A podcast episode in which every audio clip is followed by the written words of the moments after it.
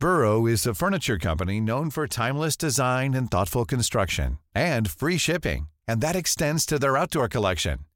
Their outdoor furniture is built to withstand the elements, featuring rust-proof stainless steel hardware, weather-ready teak, and quick-dry foam cushions. For Memorial Day, get 15% off your Burrow purchase at burrow.com slash ACAST and up to 25% off outdoor. That's up to 25% off outdoor furniture at burrow.com slash ACAST. Ahora inicia A la Una con Salvador García Soto. A la Una. Donde la información fluye, el análisis se explica y la radio te acompaña. A la Una con Salvador García Soto. A la Una. Comenzamos.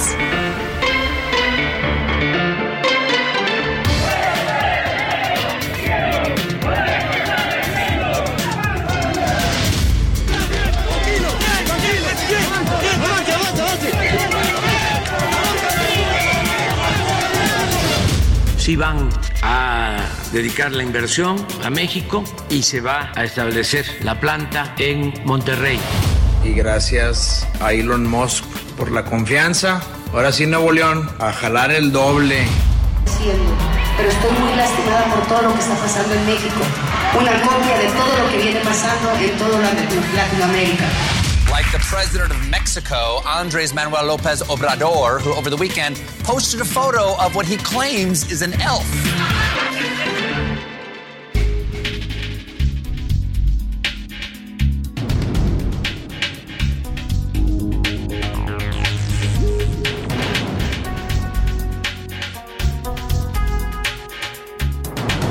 Ya es la la tarde en punto en el centro de la República y los saludamos con mucho gusto. Estamos iniciando a esta hora del mediodía a la una este espacio informativo que hacemos para usted todos los días a esta hora del día. Aquí estamos listos para informarle, para entretenerle y también, también para acompañarle en esta parte y en este momento de su día. Deseamos que esté teniendo usted un muy buen día, un muy buen martes, algo caluroso ya el martes acá en la Ciudad de México. Estamos llegando hoy a una máxima de 29 grados centígrados, ya prácticamente calorcito de primavera el que empezamos a sentir. Todavía las mañanas y las noches son un poco frescas, pero ya el frío, ahora sí que le estamos diciendo adiós. A diferencia de lo que está pasando allá en territorio de los Estados Unidos, ¿eh? esta onda polar que está afectando con tormentas de nieve a la zona de California. Oiga, en Los Ángeles está nevando. Uno pensaría que en Los Ángeles no nieva, no en todo, no en todos Los Ángeles, en las zonas más altas, pero hay nevadas y hay lluvias intensas en otras partes bajas de la zona de Los Ángeles. Nueva York también está sufriendo bajas temperaturas. En fin, acá andamos ya con calorcito primaveral y en otras partes del mundo todavía siguen con pleno invierno. Tenemos un programa con mucha información, con muchos temas interesantes, historias, noticias, entrevistas, análisis. Ya sabe todo lo que le ofrecemos día con día y lo que le preparamos con muchas ganas, con mucho profesionalismo, todo este equipo de reporteros, redactores, productores que me acompañan.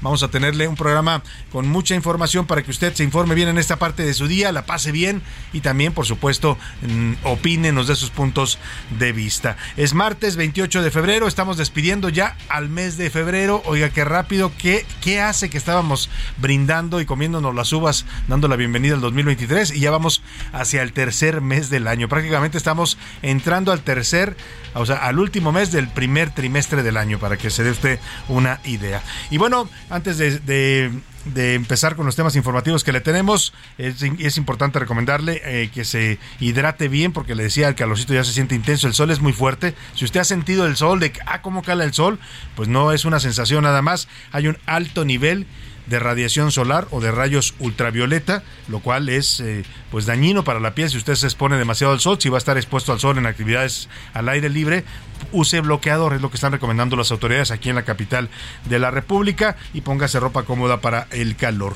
Le decía que saludamos con gusto a toda la República donde nos sintonizan, a toda la gente que nos escucha en las distintas ciudades a donde llega el Heraldo Radio. Un abrazo afectuoso para ustedes. Los saludamos desde aquí, desde la capital de la República. Y vámonos a la información, a los temas que le tenemos preparados en este martes martes, que siempre sí, Tesla se queda en Nuevo León. Esto lo confirmó el martes el propio presidente López Obrador. Mañana el anuncio será oficial ya en los Estados Unidos en el Investors Day, el día de los inversionistas de Tesla, que se van a reunir en Austin, Texas. Vaya, el presidente tuvo que doblar las manos, ¿no? Y qué bueno, yo digo, no lo digo en mal sentido, porque estaba un poco necio López Obrador que Tesla se instalara donde él decía y no donde la empresa quería que sea en el estado de Nuevo León, porque así le conviene, ¿no? No es una cosa en contra del sureste o de Hidalgo, del aeropuerto Felipe Ángeles. Simplemente las empresas hacen su planeación conforme a sus eh, estrategias de mercado y a sus estrategias de producción. Pero bueno, el presidente recapacitó hay que reconocerle, y, dejó al lado la necedad. Y ayer, eh, en esta videollamada que habría tenido con Elon Musk, según lo informó él mismo, habrían quedado ya de acuerdo en que Tesla se queda en Nuevo León. Le voy a tener toda la información. Y estrenón, el primer avión de carga llegó al AIFA este mediodía. Se trata de la empresa DHL, esta empresa de mensajería que inauguró así las operaciones de carga en la terminal aérea. Vaya, por lo menos ya no va a estar mosqueándose tanto el AIFA, ya van a llegar aviones de carga. Regaño, como si fuera su jefe, el presidente López le reclamó al secretario de Estado Anthony Blinken. Oiga, fuerte el reclamo que hace el presidente López Obrador al segundo de a bordo en la Casa Blanca, para que se dé usted una idea, por el comunicado que enviaron en la que respaldan al INE, este pronunciamiento de la Casa Blanca, donde dicen que ellos ven mal un retroceso democrático en México y ven mal que se esté atacando a las instituciones autónomas eh, en materia electoral, como es el INE. Dijo López Obrador que hoy hay más democracia en México que en los Estados Unidos. Sería un buen tema para preguntarle a nuestro público sería una buena pregunta. De una vez la lanzamos y la ponemos ahorita en las preguntas de este día. Por lo pronto, burla internacional. Le voy a contar de las parodias, las parodias cómicas que realizó el presentador norteamericano Stephen Colbert, un hombre muy seguido en la televisión de los Estados Unidos en su Late Night Show, transmitido por la cadena CBS. Retomó esta fotografía que ya ni la comentamos ayer, pero vale la pena comentarla. El presidente subió una foto el fin de semana en la que dice que de acuerdo a las inspecciones que ha realizado en la zona del tren Maya, compartió dos fotografías. Y una dice, una es en donde se ve un, un, presunto aluche. Ya ve que el presidente dice que cree en los aluches, pues es sureño, y allá, en el sureste se cree en estas figuras míticas de los aluches, que son como una especie de duendes que andan en la selva maya. Bueno, pues eh, subió una foto donde se ve una cosa rara que es como una pues como un, no sé qué es, ¿no? Pues una figura nocturna a la que se le ven unos ojos brillosos y el presidente dice que es una lucha y que la tomaron los ingenieros del tren Maya. Y la otra son unas ruinas, un fragmento de una estela Maya que aparece efectivamente en una zona donde se está construyendo el tren Maya, pero esto ocasionó, bueno, pues en las redes sociales se lo comieron vivo al presidente por andar compartiendo fotos de aluches, ¿no? Dijeron con razón, ahora entendemos cómo se está gobernando el país, pero allá en los Estados Unidos, en esta cadena CBS, este presentador, bueno, se, se mofaron fuerte de lo que el presidente dijo que era una luche, ellos lo llaman un elfo, pero dicen, bueno, pues el presidente de México cree en los elfos, ¿no? Imagínense usted. Voy a tener el audio de esta, esta monólogo, este stand-up que hace el comediante norteamericano burlándose del presidente López Obrador. Y otro intento. En Zacatecas, un nuevo grupo de fuerzas especiales fue creado para intentar calmar la violencia en el Estado. Se trata de un grupo de élite compuesto por 62 elementos especializados que provienen de la Secretaría de Marina y la Defensa. Vamos a ver si ahora sí, ¿no? Porque ya mandaron al ejército, a la Guardia Nacional, más de 3.000 elementos y nada más no han podido frenar la violencia en Zacatecas. Zacatecas se está convirtiendo para López Obrador en lo que fue Michoacán para Felipe Calderón en cuanto al fracaso rotundo en pacificar a este estado. Y vamos a contarle ahora sí la, la historia de este espía del istmo de Tehuantepec, este espía que fue condenado en los Estados Unidos. Ayer ya no nos dio tiempo, pero la vamos a retomar porque es una historia interesante. Ya salió de la cárcel y va a regresar al istmo y allá lo esperan como el hijo pródigo, a pesar de que fue acusado de espía de, de Moscú. Y en los deportes, fútbol albiceleste, Lionel Messi ganó el trofeo de Best, que reconoce la FIFA como el mejor jugador del mundo, y los argentinos ganaron el premio a la mejor afición. Además, punto y set, comenzó el abierto mexicano de tenis, hoy juega la nueva figura mundial, el español Carlos Alcaraz. En el entretenimiento, Ana Yarega nos va a contar sobre los rumores que están rondando la separación entre Andrea Legarreta y Eric Rubin. Hay rumores de una supuesta infidelidad de él con un cantante de Cava eh, y, ya salieron ya salieron a desmentirlo ambos. Ahora hay otras versiones que dicen que ella también fue infiel. Bueno, ya sabe usted los chismes del espectáculo. Nos va a platicar de todo ese asunto eh, eh, Anaí Arriaga. Vámonos, si le parece, a las preguntas de este día. El programa está listo para comenzar con información variada de distintos tipos, de distintos tópicos, para comentar, para informar, para debatir y para eso lo hago las preguntas de este martes. En A la Una te escuchamos. Tú haces este programa. Esta es la opinión de hoy.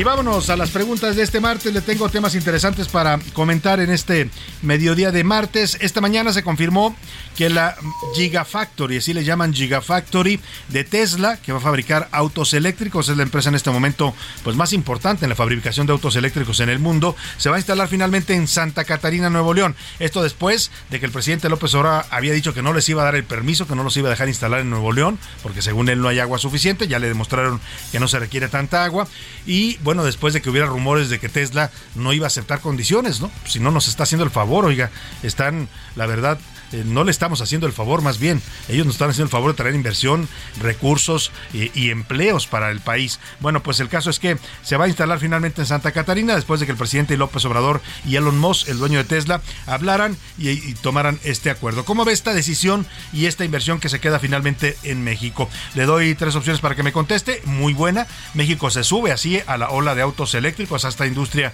que es el, pues ya no el futuro, ¿eh? es lo, lo, de lo que viene en los próximos 10 a 20 años. Mal, Tesla se impuso donde quiso. Y tres, AMLO pues tuvo que recapacitar ¿no? y doblar las manos porque estaba necio el presidente en que no los iba a dejar instalar en Nuevo León. Y el segundo tema, en medio del escándalo por su segundo plagio, ahora por su tesis de doctorado, la ministra Yasmín Esquivel lleva dos días o dos sesiones que no se presenta a la Suprema Corte de Justicia, no se le ha visto en el Pleno de la Corte, como suele asistir y debe acudir porque es parte de su trabajo. Hoy es el segundo día en que no, no la ven después de este escándalo de su tesis de doctorado. Yo le quiero preguntar a usted, ¿qué opina? De la ministra Yasmín en este momento y de su ausencia en la Corte, pues la ministra debe salvar lo que le queda de prestigio y renunciar a su cargo. Es una, la primera opción que le doy para que me conteste. Debe mantenerse firme porque ella es inocente. O de plano, Yasmín representa plenamente a la 4T. El último tema, ya se lo adelantaba, pues el presidente López Obrador dijo que pues hoy molesto por el comunicado en el que el Departamento de Estado condena las reformas electorales del Plan B y dice que se está atentando contra las instituciones electorales en México, lo ve como preocupante. El presidente se molestó, le reclamó al Departamento de Estado, al señor Anthony Blinken por este comunicado y afirmó que hoy México tiene mejor democracia mejor y más democracia que en los Estados Unidos, dijo el presidente. Yo le quiero preguntar, ¿usted cree que estamos, que nuestra democracia, la democracia mexicana, está mejor más fuerte que la de Estados Unidos. Le doy tres opciones para que me conteste. Es verdad, México tiene una mejor democracia. Es mentira, en Estados Unidos no hay fraudes ni intentos de someter a los órganos electorales. O de plano, sí hay mejor democracia en México, pero eso es gracias al INE, no al presidente López Obrador. Los números para que nos marque 5518 41 51 99. Nos puede mandar mensajes de texto o de voz. Usted decida cómo quiere hacerlo. Aquí lo que le garantizamos que su opinión siempre, siempre contará y la escuchará usted al aire. Y ahora sí, nos vamos al resumen de noticias, porque esto, esto como el martes y como el fin del mes de febrero, ya comenzó. Irresponsables. Expertos ambientalistas advierten que Pemex, lejos de cumplir su promesa de reducir la quema de gas natural en el campo de Izachi, en el estado de Veracruz, al contrario, aumentó dicho proceso contaminante. Nueva medida. La Profeco y el gobierno capitalino presentaron un reglamento que obliga a restauranteros a mostrar precios de alimentos o productos en sus cartas. Esto para evitar los abusos de algunos establecimientos. Chafita. La Auditoría Superior de la Federación evidenció que el Banco del Bienestar contrató servicios para la herramienta SPAY sin haber hecho licitaciones y por el contrario lo adjudicó a empresas que no tienen experiencia en la herramienta. Medidas extremas. La Feria de la Primavera, considerada la festividad más importante de Jerez Zacatecas, fue cancelada por autoridades municipales debido a la ola de asesinatos, desapariciones y ataques a balazos que han ocurrido en las últimas semanas. Antimigrantes. El gobierno de Chile desplegó tropas en su frontera con Perú y Bolivia para tratar de detener un aumento de la inmigración ilegal en medio de una reacción negativa contra los recién llegados de la tarde con 13 minutos. Oiga, vamos a, vamos a comentar la buena noticia que es la confirmación, hoy se hace público ya en, por parte del presidente López Obrador, pues que Dice un dicho que es de sabio rectificar. No sé si el presidente López Obrador sea sabio o no, eso lo juzgará usted, pero el presidente por lo pronto hoy de una muestra de que pues o le jalaron las orejas desde adentro de su equipo, no sé si la Cancillería o alguien le dijo, "No, presidente, cálmese." O sea, no puede usted cancelar una inversión, amenazar con retirar una inversión de casi 10 mil millones de dólares. Van a crear miles de empleos para eh, la gente de Nuevo León para los mexicanos en general, ¿eh? porque esta planta va a requerir gente que vaya de cualquier parte de la República gente que está especializada en la fabricación de autos eléctricos, ingenieros automotrices, ingenieros eléctricos, en fin. Yo me imagino que es un, algo que va a detonar además una industria que es nueva en México. No tenemos todavía, aunque hay ya algunos eh, eh, prototipos de autos eléctricos eh, fabricados por mexicanos. Vamos a contarle también esa historia en estos días. Hay una mexicana, una ingeniera mexicana que ha diseñado ya un auto eléctrico totalmente de factura mexicana. Pero bueno, esta es la empresa más grande del, del mundo en cuanto a autos eléctricos, ¿no? Es la que está marcando tendencia en estos autos. Son los autos que hoy tienen mayor autonomía. Un auto de Tesla de da casi 500 kilómetros de autonomía con una sola carga usted puede recorrer 500 kilómetros.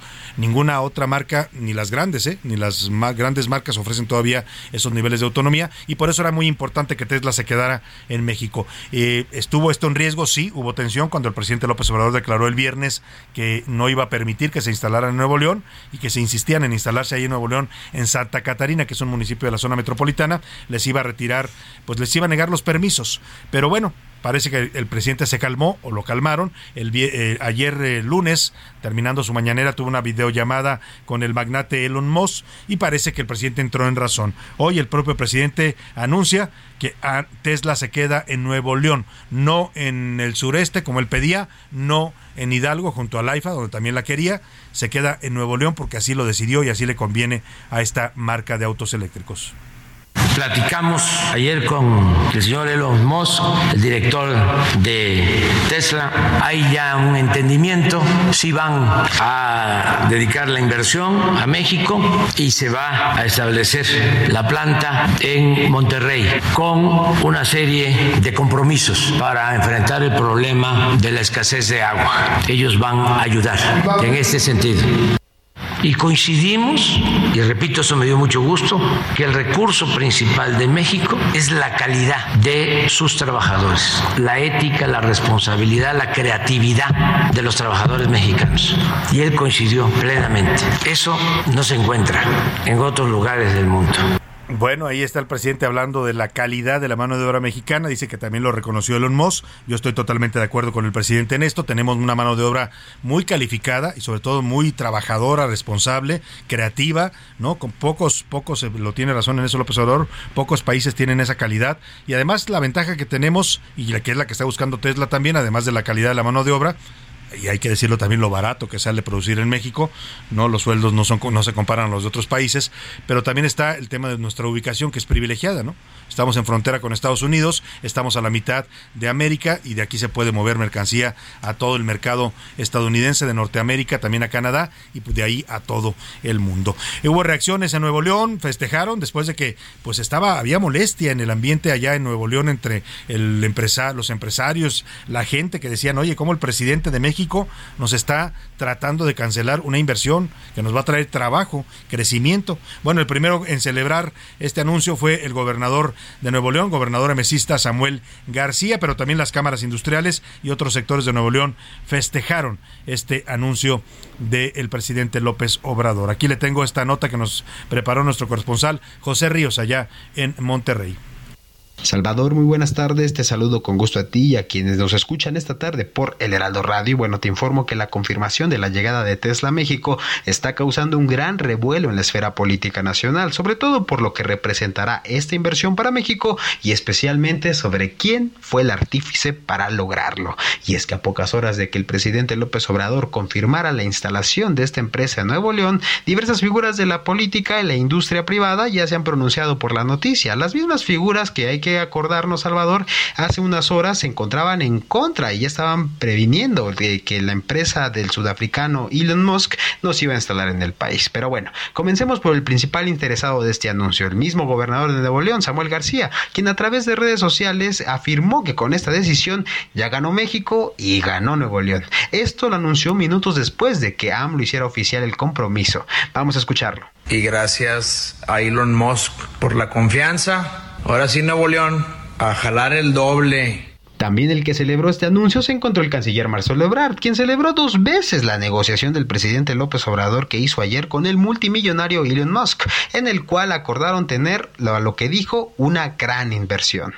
Mientras que la Confederación de Cámaras Industriales de los Estados Unidos Mexicanos afirmó que con la llegada de Tesla a nuestro país, miles de familias mexicanas se verán beneficiadas, porque esto representará miles de empleos y detonará el desarrollo económico. Sin duda, Salvador, este anuncio seguirá dando de qué hablar en los próximos días. Sobre todo se verá la oleada de reacciones sobre quién ganó en este proceso. Este es mi informe, Salvador. Muy buena tarde.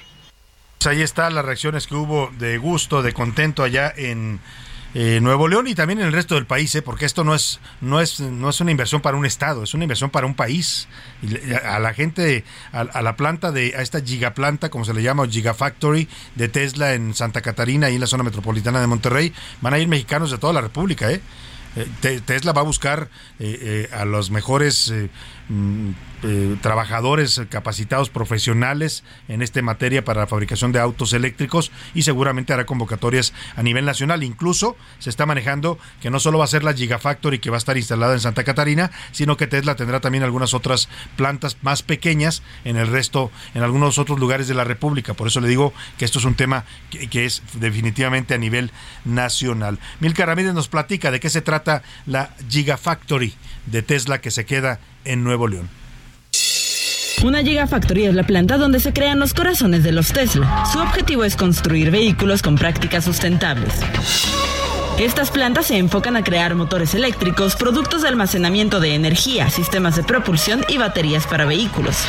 La primer Gigafactory de Tesla fue construida en Nevada, Estados Unidos, y es una de las de mayor volumen en el mundo. En la planta de Nuevo León se podrían producir los vehículos Model 3 y Submodel. El primero es un sedán compacto parecido al BMW Serie 3. Ambos carros ya se fabrican fuera de Estados Unidos. Otro de los objetivos es aumentar la producción de baterías, motores eléctricos y componentes para ser enviados a las fábricas de todo el mundo. Será este primero de marzo cuando Tesla anuncie los detalles de la inversión en México durante el Investor Day. Ahí será donde se informen las directrices para el futuro energético del planeta y de la planta en México.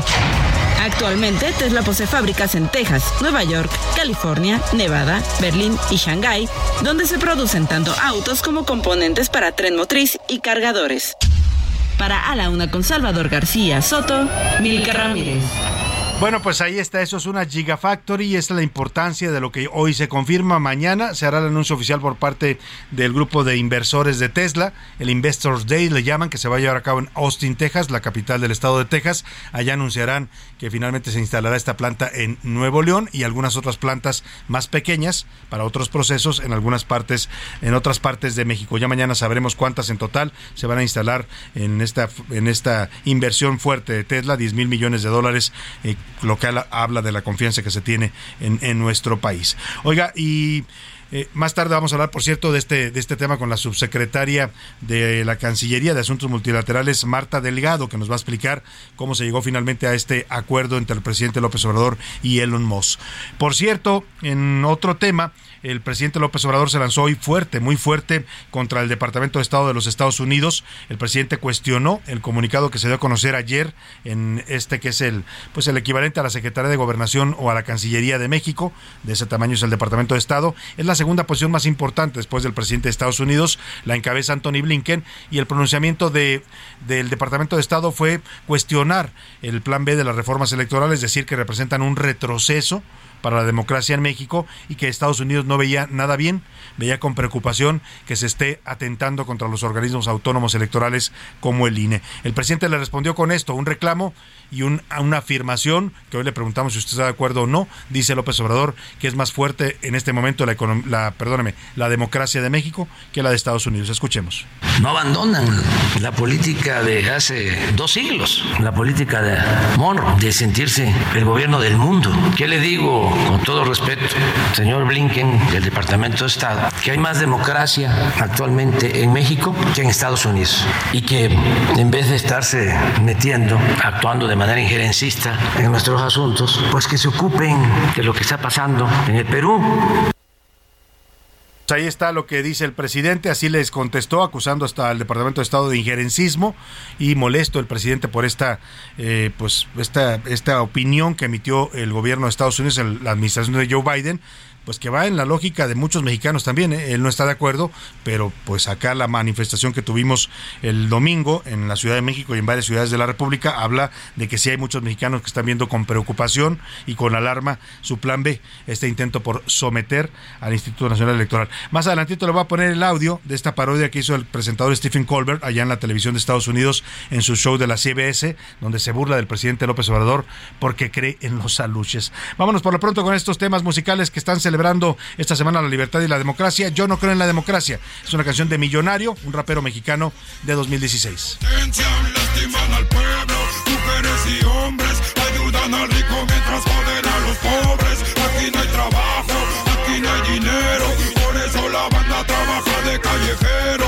para su familia, para llevarle el pan a su casa. Saca su pistola y no convence y fracasan. Los políticos no conocen. En un momento regresamos. Ya estamos de vuelta en A la Una con Salvador García Soto. Tu compañía diaria al mediodía. La rima de Valdés. ¿O de Valdés la rima? Se calienta la semana y eso que apenas es martes, pero vayamos por partes. Desde ayer, en la mañana, en una actitud malsana, aquel va duro y con todo, se despertó de mal modo. ¿Y quién le picó la salsa? Porque a cualquiera se le alza. Van a decir, qué bien jodo. La marcha no le gustó, que es marcha conservadora. Seguro a partir de ahora, de ahí nadie lo sacó.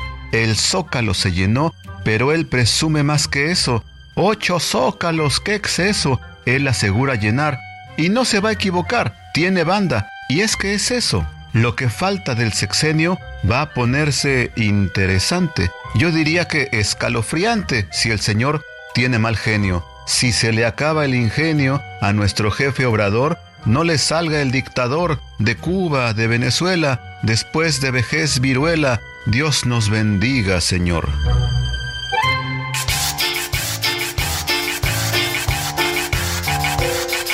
Golpeó la cabeza con el techo tan bajito. ¿Dónde están las ambiciones de un país mucho más digno?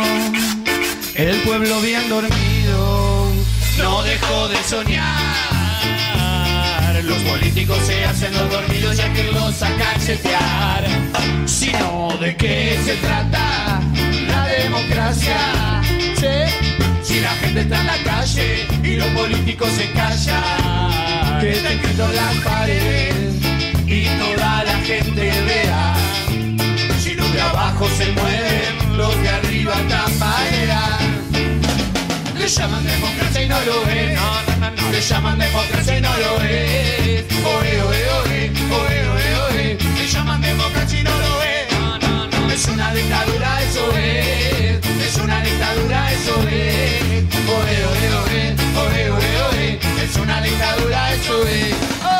Una de la tarde con 32 minutos. Estamos regresando de la pausa con esta canción a ritmo de ska de la agrupación argentina Cirte Tric Tirco se llama, una canción de 2013 y se llama así, le llaman democracia. Las calles y los políticos están en la calle, decía la gente está en las calles. Esta, eh, nos fuimos a la pausa con un rap mexicano, con un, rap, un rapero mexicano millonario que cantaba y cuestionaba precisamente esto de la democracia y ahora estamos regresando con esta canción de esta banda argentina que cuestiona también pues cuando nos hablan de democracia y en realidad, la realidad pues no nos están dando los satisfactores básicos los políticos, no nos están dando seguridad, no nos están dando una economía que funcione, empleo. Bueno, ¿de qué nos sirve la democracia? Se preguntan también estas agrupaciones musicales. Le estamos dedicando ayer y hoy a la defensa de la democracia por esta marcha que tuvimos el domingo en toda la República, en la que los mexicanos exigen respeto a la democracia por parte del presidente López Obrador y respeto a las instituciones electorales. Seguimos con más música de Cirtes Tirco, esta agrupación argentina, y le llaman democracia.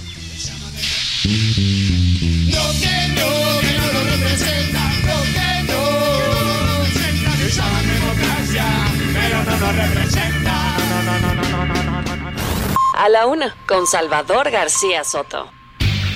Una de la tarde con 33 minutos y usted anda por el rumbo de la, del norte de la Ciudad de México, allá por la zona de Ecatepec, la zona de Jalostoc, y ve una impresionante columna de humo pues no se espante, es que hay un terrible incendio que se está tratando de controlar en una fábrica de plásticos, de recolección y tratado de plásticos, por eso se ve una nube tan densa de humo la que está saliendo de esta fábrica que se está incendiando desde hace ya varios minutos. Hay fuerzas de, de los bomberos del Estado de México que están tratando de controlar este incendio la contaminación pues se va a disparar seguramente en esa zona porque estamos hablando de, de, emisiones muy tóxicas de plástico. Vamos con Israel Lorenzana que se encuentra ya en esta zona siguiendo de cerca este incendio. ¿Cómo estás Israel? Te saludo, muy buenas tardes ahí en la zona de Catepec. Salvador García Soto, el gusto es mío. Estamos ubicados sobre la avenida Vicente Lombardo Toledano, en donde en estos momentos se registra un fuerte incendio en una empresa de plásticos desechables de nombre Reima. Está ubicada aquí en la avenida La Laguna, es la zona industrial de Jalostoque, en Ecatepec, Estado de México. Hasta este momento, Salvador, no se reportan personas lesionadas, han sido evacuados todos los trabajadores de esta empresa. Y bueno, pues señalarte que la columna de humo alcanza, pues tranquilamente los 10 kilómetros de altura. De hecho, se alcanza a ver desde la zona sur de la capital. En ese sentido, bueno, pues están apoyando bomberos de la Ciudad de México, bomberos de Catepec, ha llegado también elementos de la Secretaría de la Defensa Nacional para apoyar en el resguardo de toda esta zona. Y bueno, por supuesto, también la Policía Municipal y los bomberos de este municipio están trabajando para controlar este incendio que se registra, te reitero, aquí en esta empresa, en esta fábrica de nombre Reima, donde se fabrican pues eh, todo lo relacionado con plásticos y unicel. Hasta el momento no hay personas lesionadas. Para poner en contexto a nuestros amigos Salvador, estamos ubicados entre la avenida R1 y también la vía Morelos, aquí en la zona industrial Jalostoc, de manera que, bueno, pues nosotros vamos a permanecer al pendiente, Salvador, del desarrollo de las actividades y, por supuesto, la labor aquí en este incendio que se registra en el perímetro de Catepec, Estado de México. Salvador García Soto, es la información que yo te tengo. Estaremos atentos, Israel. Por lo pronto es impresionante el humo negro, negrísimo que está saliendo de esta planta y está pues contaminando toda esta zona del norte de la Ciudad de México. Vamos a ver si no se refleja en los índices de contaminación, los que se miden en la calidad del aire. Por lo pronto estaremos atentos a que se controle este incendio. Gracias a Herrera Lorenzana por su reporte. Y vámonos rápidamente a esto que ya le adelantaba. El presidente López Obrador subió un tuit el domingo. Mira, bastante extraño el tuit. ¿eh? Yo cuando lo vi dije, a ver, si el presidente sé que es del sureste y sé que la gente en el sureste cree en estas figuras míticas de, de los aluches, que son una especie de duendes que cuidan la selva maya, ¿no? Es como la figura un poco eh, que acá en el, en el, altiplano eh, son los nahuales, ¿no? Por ejemplo. Pero son figuras míticas, son leyendas, pues, ¿no? Yo no, no conozco a nadie que haya visto un, un aluche pero el presidente compartió un tuit el domingo, justo el día de la marcha, y eso me llamó la atención, en la que dice que derivado de sus recorridos de inspección por el tren Maya, compartió un par de fotografías que se obtuvieron ahí, en esos recorridos por parte de los ingenieros del tren Maya. ¿Qué dice el tuit del presidente eh, José Luis Sánchez? Bienvenido. ¿Y qué, qué, qué compartía de imágenes? Salvador, buenas tardes. Es un tuit que se publica el sábado 25 de febrero a las Sábado. 4.59 de la tarde. Y bueno, el tuit a la, eh, a la letra dice, les comparto dos fotos de nuestra supervisión a las obras del Tren Maya. Una, tomado por un ingeniero hace tres días, al parecer de un aluche, y otra de Diego Prieto, de una espléndida escultura prehispánica en Ekbalam. Todo es místico, pone el presidente López Obrador. Es un tuit que, bueno, hasta ahora tiene 3.985 retweets. Pero espérame, porque ya tiene una advertencia de Twitter. Y dice, esta imagen compartida en este tuit tiene al menos dos años y no fue tomada recientemente como O sea, sugiere este Ya lo desmintieron al presidente, El de mismo que se trataba de una imagen, el Twitter, la empresa, está diciendo que puede, se trata de una, de una imagen... Una fake news, pues. Fake news, que el presidente está diciendo que la tomaron los ingenieros del Tren Maya y que en realidad es una foto de hace dos años. Se ve una cosa extraña, se la voy a compartir ahorita en arroba ese García Soto, las imágenes que compartió el presidente. Por lo pronto esto dio pie, dio pie a una parodia y a una burla en toda la extensión de la palabra, hicieron una comedia pues de lo que del presidente de México a partir de este tuit, porque mire que un presidente de un país como México pues ande mm, compartiendo imágenes y diciendo de presuntos aluches, que son figuras mágicas o míticas, pues pues se presta a esto que va a escuchar. Es Stephen Colbert, un presentador que tiene su show nocturno allá en la cadena CBS, es de los más vistos en la televisión de Estados Unidos. Y bueno, pues esto fue lo que dijo sobre López Obrador. Como el presidente de México, quien el fin de semana posteó una foto en la que él dice que hay un elfo. López Obrador está con todo. Dijo que la foto fue tomada hace tres días y que era todo un evento místico. Y agregó, creo que lo que comí ya me hizo efecto. Chicos, vengan a acariciar al perro. Se siente muy bien. No, no es cierto. Seamos justos. Es el presidente de México. Yo no soy el presidente de México. ¿Quién soy yo para juzgar? Vean la foto mística de un hermoso y real elfo. Is this what elves look like in Mexico?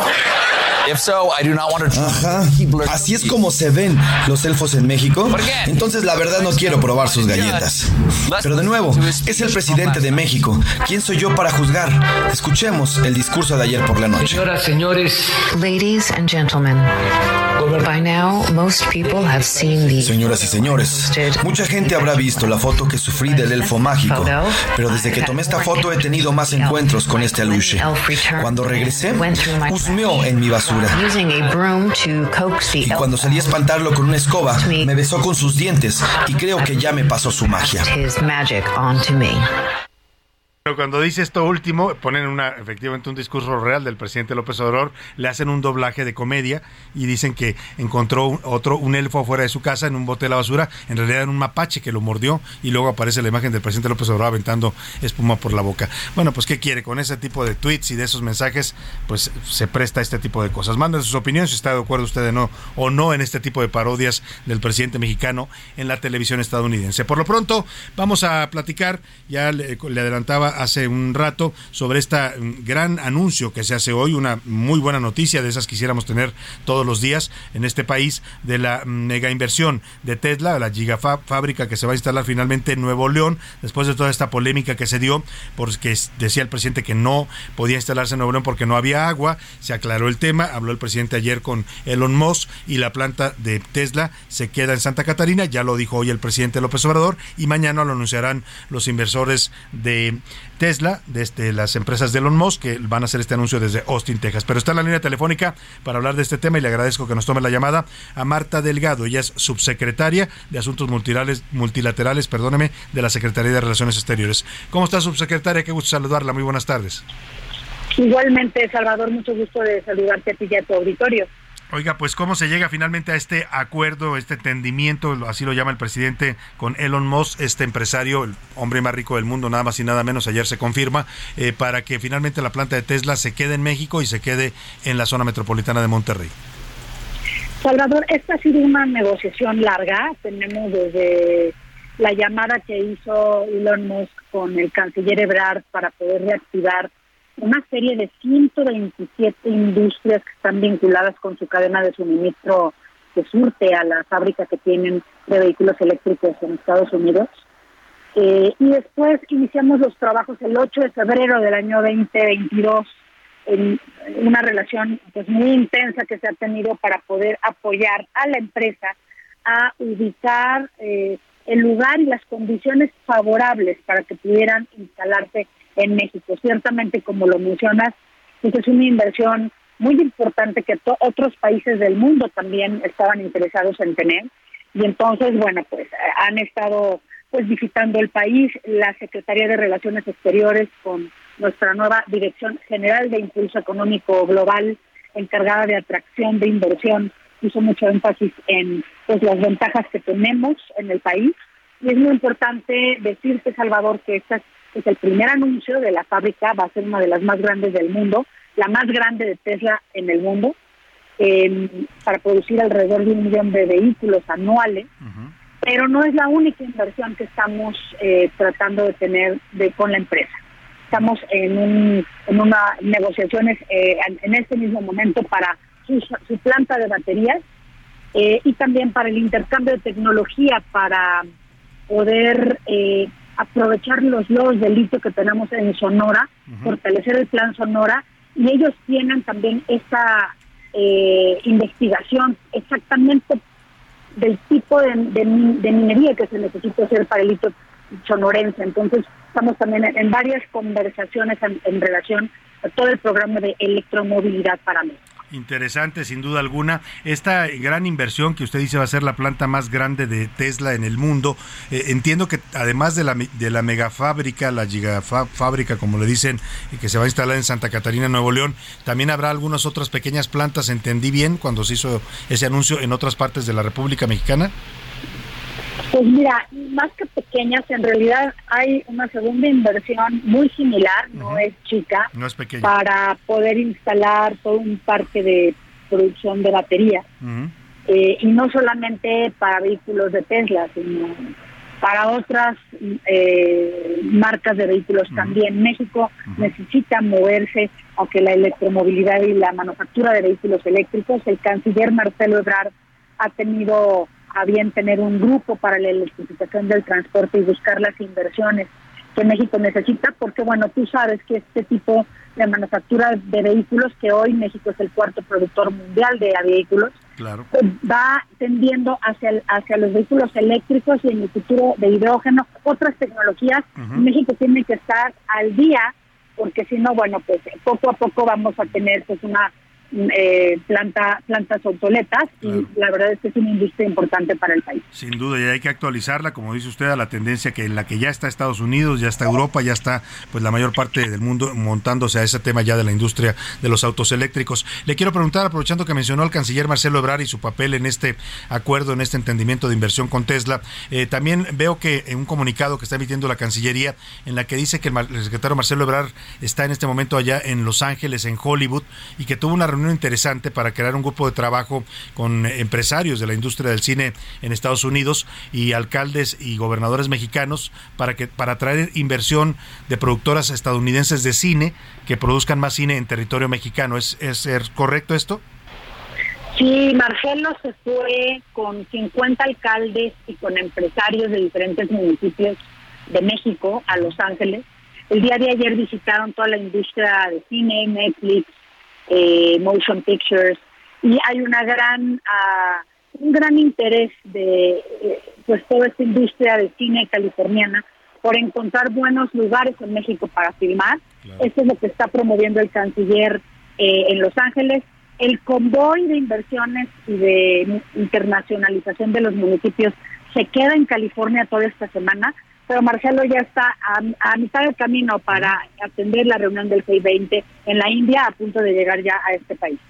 Finalmente, subsecretaria, pues la tenemos aquí y no puedo evitar preguntarle de esta declaración hoy del presidente que se pues se queja de este comunicado del Departamento de Estado sobre el tema de democracia en México e instituciones electorales. El presidente habla de injerencismo, eh, pues eh, no le gustó este comunicado que emite el Departamento de Estado. Eh, me imagino que la Cancillería también está interviniendo en este tema. Seguramente lo hará, Salvador. En mi caso no tengo la relación bilateral con Estados, Unidos. Muy bien, bueno, pues buscaremos entonces buscar al, al, doctor, al maestro Roberto Velasco, que es el que lleva esos temas de la relación con Estados Unidos. Por lo pronto le agradecemos, subsecretaria, y bueno, pues no siempre tenemos la oportunidad de tener estas muy buenas noticias de inversiones para México, así es que gracias, subsecretaria. Al contrario, muy a la orden, Salvador, muy, contentos porque se haya aterrizado ya. Gracias. Sin duda, es la subsecretaria Marta Delgado de Asuntos Multilaterales de la Cancillería Mexicana. Y bueno, pues dos buenas noticias. Una, la inversión en Tesla, que dice ella no es cualquier inversión, ¿eh? Ojo, y qué importante que el presidente López Obrador haya... Eh, rectificado, se haya moderado en esta posición de que no iba a permitir que Tesla se, se, se, instalara en Nuevo León. Qué importante porque dice ella va a ser la planta más grande de Tesla en el mundo, ¿eh? Pero no viene sola. Viene la planta de Tesla que va a producir hasta un millón de vehículos, para que se dé usted una idea. Y luego hay otras inversiones también de Tesla y de otras empresas asociadas con esta, con esta gran empresa productora de autos eléctricos que van, a instalar varias fábricas de baterías baterías para autos eléctricos en eh, otros estados de la República Mexicana. O sea, estamos hablando de una gran inversión que nos mete de lleno ya en esta tendencia ya real, que es el cambio de la industria automotriz, la transición de los autos de combustible fósiles, donde todavía hoy México tiene a todas sus plantas, a los autos eléctricos. Qué importante, de verdad, este tema que se está confirmando ya hoy por parte del presidente López Obrador y de la Cancillería mexicana.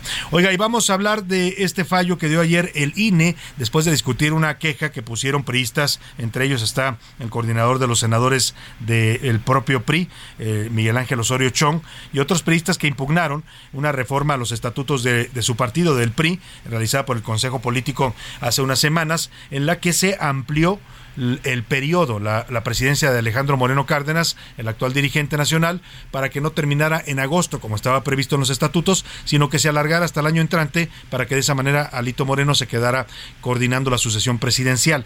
Esto fue impugnado por los propios periodistas. El INE ayer determina que eh, tienen razón y que estos estatutos, eh, bueno, que esta reforma se hizo mal a los estatutos del PRI y la, pues la, la, la de invalida, es lo que decide el INE. El proceso todavía va a continuar, puede llegar hasta el Tribunal Electoral, pero para hablar de él está en la línea telefónica Irán Hernández, él es, él es el representante priista ante el INE, también diputado federal por este partido. ¿Cómo está, diputado? Qué gusto saludarlo. Buenas tardes. Hola Salvador, muy feliz y contento de estar contigo. Gracias por la invitación. Gracias. Al contrario, al contrario, diputado. Oiga, platíquenos, esta votación dividida que hace ayer el INE por seis, seis votos a favor y cinco en contra, deciden invalidar esta reforma estatutaria en su partido, en el PRI. Sí, mira, este, discúlpame que te lo vaya a decir, yo soy muy franco, te lo digo con todo respeto, pero todo lo que acabas de decir está totalmente mal. ¿eh? A ver, ¿por qué? No está, no está bien que, que, confundas al auditorio, te lo voy a decir para que lo digas correctamente. A ver, cuénteme. El Consejo Político Nacional no aprobó la prórroga de Alejandro Moreno. En ningún momento aprobó la prórroga de Alejandro Moreno. El artículo al que tú aludes, que es el artículo 83, fracción 37, que dice que la dirigencia nacional podrá prorrogar su mandato siempre y cuando concurra con un proceso electoral federal, eh, si, e, si este inicia tres meses antes del fin de la dirigencia. Ese artículo eh, fue aprobado e incluido en los estatutos en el 2020.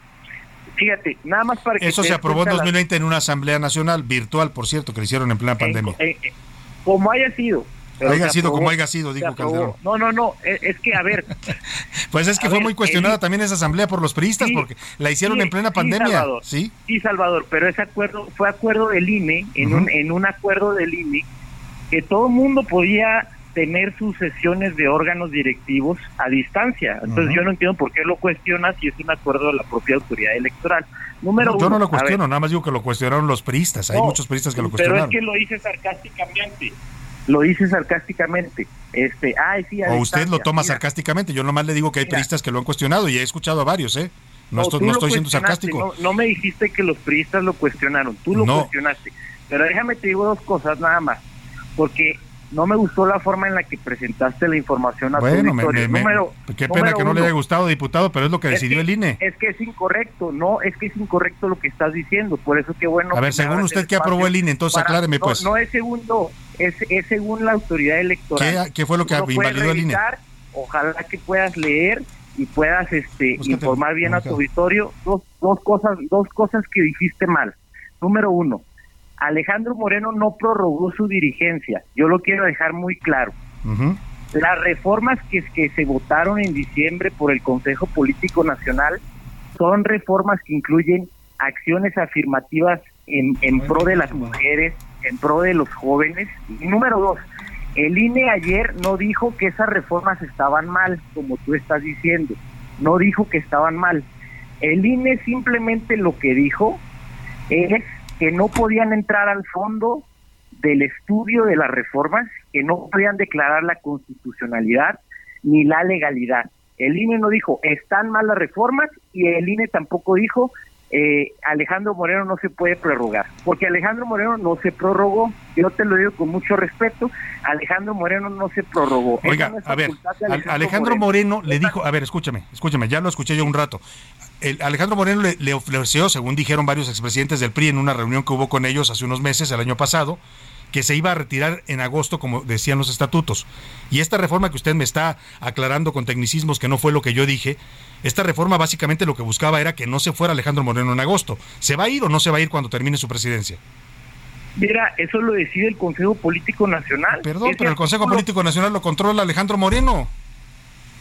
A ver, el Consejo Político Nacional, tú puedes revisar los estatutos sí, pues todos son gente... Si tú lo quieres revisar... Afín Alejandro Moreno. bueno, si tú lo quieres revisar, todos los senadores, incluyendo el propio Miguel Ángel Osorio Chong, Claudia Ruiz Macié, todos los senadores y todos los impugnantes forman parte del Consejo Político Nacional.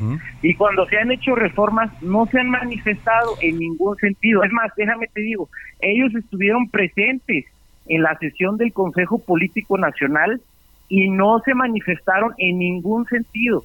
El Consejo Político Nacional está conformado con base en los estatutos. El estatuto nos dice, tienen que ser tantas mujeres, tienen que ser tantos jóvenes, tienen que ser tantos militantes del país, tantos eh, integrantes de diversos sectores y organizaciones. Entonces, decir que lo controla Alejandro Moreno a mí me parece muy arriesgado, porque hay demasiados, demasiados integrantes que te pueden salir mañana a decir, oye, yo soy parte de la CNC, yo soy parte de la CNP, yo soy parte de Sí, mire, diputado, yo tengo muchos años cubriendo, conozco al PRI, lo tengo muchos años de cubrir y no me va usted a dar lecciones de, qué, representa un consejo político para un dirigente. yo te estoy diciendo lo que dicen los Está bien. Entonces dígame en concreto, según usted, porque se me va a acabar el tiempo, en concreto dígame qué fue lo que según usted aprobó el INE, porque aquí tengo el comunicado oficial y ahora lo voy a leer. Nada más te quiero decir, no según yo, porque no según yo, porque ayer yo estuve en el Consejo General, no según yo, no hay que confundir a la gente. El INE lo único que aprobó el día de ayer es que no puede declarar la constitucionalidad y la legalidad de la reforma, que no puede entrar al fondo del estudio. No dijo no dijo que están mal, simplemente dijo que no puede entrar al, fondo del estudio. Pero las invalida, dice que, que, quedan invalidadas. Yo leí ayer el textual de la, sesión. No las invalida. El INE lo único que dice es no entro al fondo del estudio no puedo declarar la Me va a cortar la guillotina, diputado. Ahí se queda, según usted, las reformas están vigentes. Vamos a ver qué dice el Tribunal Electoral. el Tribunal nos va a dar la razón. Bueno, esperemos. eso eso lo decidirán los magistrados, eso no lo decide usted. Gracias, diputado. Que esté bien. Buena tarde. Gracias. Heraldo Radio, la H se lee, se comparte, se ve y ahora también se escucha.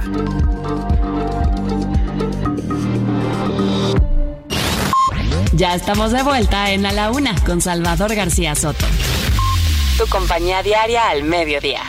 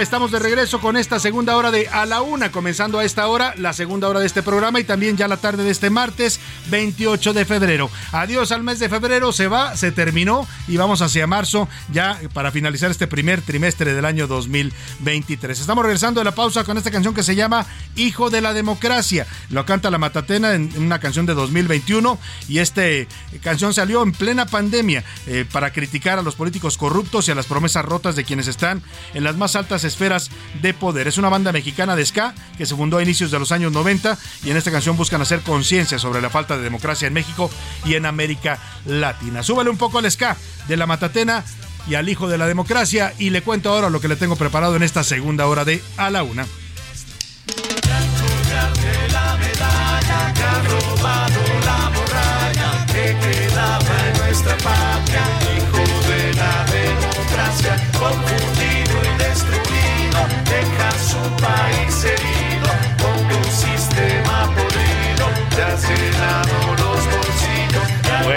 Ahí está. hijo de la democracia, hijo de la democracia, dice esta banda, para todos los políticos pues que lucran con esta forma de gobierno y que defraudan al pueblo, al que le prometen mucho en campaña, pero a la hora que llegan al poder Ah, cómo cambian, ¿eh? Y se vuelven mentirosos. Oiga, y hablando de mentirosos, no me voy a quedar con las ganas de leerle textual lo que publican varios medios por, por esta discusión que se dio hace un momento con el diputado Irán Hernández, el representante del PRI ante el INE. Él dijo al aire que yo mentía y estaba mal informando por haber dicho que el INE le había invalidado la reforma estatutaria al PRI. Le voy a leer textual lo que publica hoy la nota que publica el corresponsal del país en México, Cedric Raciel. Textual dice, dice el la encabezado del país. El INE tumba la reforma con la que Alito Moreno buscaba extender su mandato en el PRI. La autoridad electoral confirma que se incumplió la normativa del partido, como habían denunciado priistas críticos como Osorio Chong o Claudia Ruiz Macié. Si el Tribunal Federal Electoral confirma el fallo, Alito dejará la dirigencia el 18 de agosto. Comienzo a leer la nota que se deriva de la sesión de ayer, que era lo que yo le estaba refiriendo. El, fallo del INE es seis votos eh, a favor, cinco en contra, por declarar eh, inválida esta reforma en el sentido de que no cumplió con el procedimiento estatutario. Dice el INE textual en su en discusión de ayer, que fue una discusión bastante fuerte y jaloneada, el voto termina siendo mayoritario, pero dividido, y lo que dice el INE es que la reforma que hizo Alito para, entre otras cosas, eh, extender su periodo para quedarse hasta el 2024, no irse en 2018 como estaba previsto y como le había prometido a los dirigentes, exdirigentes de su partido el año pasado que se reunió con ellos. Dice textual la nota del país. El Instituto Nacional Electoral invalidó la reforma a los estatutos del PRI impulsada por Alejandro Moreno Cárdenas Alito para extender su mandato al frente del partido hasta pasadas las elecciones presidenciales y legislativas de 2024. Con la decisión del Consejo General del INE de este lunes, Alito Moreno deberá abandonar la dirigencia el 18 de agosto próximo y el partido tricolor tendrá que convocar a un proceso interno para elegir a un nuevo presidente. El líder perista puede impugnar la resolución del INE ante el Tribunal Electoral Federal, que tendrá la última palabra y determinará si las reformas estatutarias impulsadas por Alito son válidas o no y luego ya habla de lo que pasó en la sesión, una reñida discusión, seis votos a, favor, cinco en contra. El árbitro electoral concluye que las reformas de Alito aprobadas el pasado 19 de diciembre en una sesión del Consejo Político Nacional no cumplieron con la normatividad establecida por el propio partido para modificar sus documentos básicos. Reformó en esa sesión el artículo 83 de los estatutos, fracción 37, para permitir a Moreno prorrogar un año su dirigencia y poder así formar alianzas electorales con otros partidos. Textual lo que yo le informé. Entiendo, entiendo el punto de vista del diputado, que tiene derecho a dar su versión y su interpretación, porque él es abogado y es representante del presidente del. Puede dar su punto de vista, lo que no acepto, y lo digo al aire, porque se lo dije también ya en una llamada que le hice, no me quiso contestar, le dejé un mensaje de voz diciéndole pues que mm, yo, me acusa a mí de mentir y de deformar la información cuando lo que estoy leyendo textual lo están publicando todos los medios el día de hoy y es lo que ocurrió en sentido estricto. Que él le busque interpretaciones jurídicas y me diga, no, es que no la invalidó, es que dijo que no se había cumplido el procedimiento, pero es que todavía vamos a ver con el tribunal lo que me diga, diputado.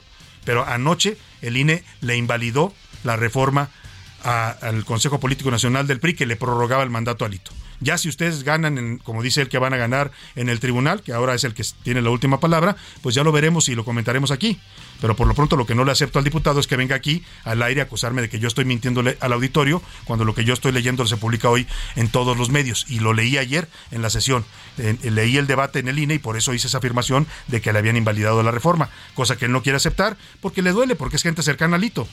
Es, es el grupo de Alito y no quieren reconocer que les dieron un palo en el INE, pues aunque duela, pues eso le dieron, diputado. Y si no le gusta, pues perdone la expresión, pero cómaselo usted y no me lo quiera trasladar a mí al aire. Ahí dejo aclarado ese punto y vámonos ahora sí a preguntar en ese espacio, como siempre lo hacemos. ¿Qué dice el público? Muchas está por aquí Laura Mendiola. Bienvenida, Laura, ¿cómo estás? ¿Qué tal, Salvador? Pepe, un gustazo estar esta linda tarde con ustedes, calurosa ya. Ya calorcito, ya se siente la primavera, ¿eh? Ya, ya estamos a 3, 2, 1. De verdad que se nos adelantó porque eh, ya uh, decretaron alerta por las altas temperaturas de entre y por la radiación solar, Laura. Es. importante para la gente que anda mucho expuesta al sol, pues que se ponga bloqueador porque eh, sube mucho el nivel de radiación, por eso se siente un sol tan intenso, ¿no? Sí, de hecho ya es así casi casi como la crema de, de, de, de siempre usar el bloqueador. De verdad es que ya, aunque usted no vea que está el sol, aunque sea día nublado, están los rayos UV y es Y claro, importante. el bloqueador, dice Rubén Esponda, nuestro productor, corporal, no solo en la cara, Exacto, Laura. porque todo, todo, en todo. cualquier parte de la piel que toque el sol, si usted se expone de más, cuando hay mucha radiación, pues puede provocar enfermedades como el cáncer de piel, ¿no? Por eso hay que cuidarse. José Luis Sánchez. Salvador García Soto, Laura Mendiola, ¿cómo están? Bonito martes ya, se nos fue caput, adiós febrero, ahora sí, mañana arrancamos marzo y sí, con los calores. Y ojo, se está previendo una temporada de estiaje fuerte, fuerte para este año. Las lluvias no van a ser como las del año pasado, van a ser todavía menos y las presas en el país se encuentran en niveles iguales que el año pasado y vamos a tener menos lluvia este 2023, así que bueno, pues a cuidar el agua. Aguas con los A incendios cuidar el agua y Sobre todo eso que dice José Luis, a cuidar el agua y ser conscientes de lo que de lo que viene en la temporada de estiaje. Ya se empieza a ver, ya hay incendios en algunos bosques, le pasó a la gente en Guadalajara con el bosque de la primavera, así es que hay que ser muy cuidadosos con el agua y con este líquido vital. Sin él, sin él, pues simplemente no podríamos sobrevivir en este planeta. Y vamos a ver ahí qué dicen los mensajes de nuestro público, José Luis. Nos dice, nos están llegando bastante sobre las preguntas de hoy, pero me ya están llegando comentarios sobre el diputado. Nos dicen por acá, ese diputado ni siquiera sabe lo que ocurrió ayer en la sesión. Todo el mundo sabemos que le quitaron a Alito ya la presidencia como la quería él y se va a tener como se, se va a tener que ir como se tenía que ir. O sea, sí lo sabe, pero él quiere interpretarlo jurídicamente, ¿no? Eh, Es abogado y muchos abogados hacen eso. Decir, no, no, a ver, lo que estás diciendo tú no es correcto porque eh, en, la- en sentido estricto la ley, el INE no entró a la discusión de fondo, pero sí dijo, pero no dijo. Bueno, esos son términos, di- digamos, leguleyos, ¿no? Sí, son, sí. son tecnicismos jurídicos. Yo no soy abogado, pero la interpretación de lo que pasó ayer en el INE es que le invalidaron alargar su presidencia a Alejandro Moreno. ¿Les guste o no les guste? Exactamente, dice, hola equipo, soy Paco Ávila, muy bien Salvador, que el diputado Irán no venga a tapar con el sol, el sol con un dedo, los medios de comunicación y las primeras planas, ahí están, ahí está la sesión del INE, y ahí lo está. dejan más que claro. Muy buena tu respuesta que le diste al legislador, buenas Muchas tardes gracias. Salvador.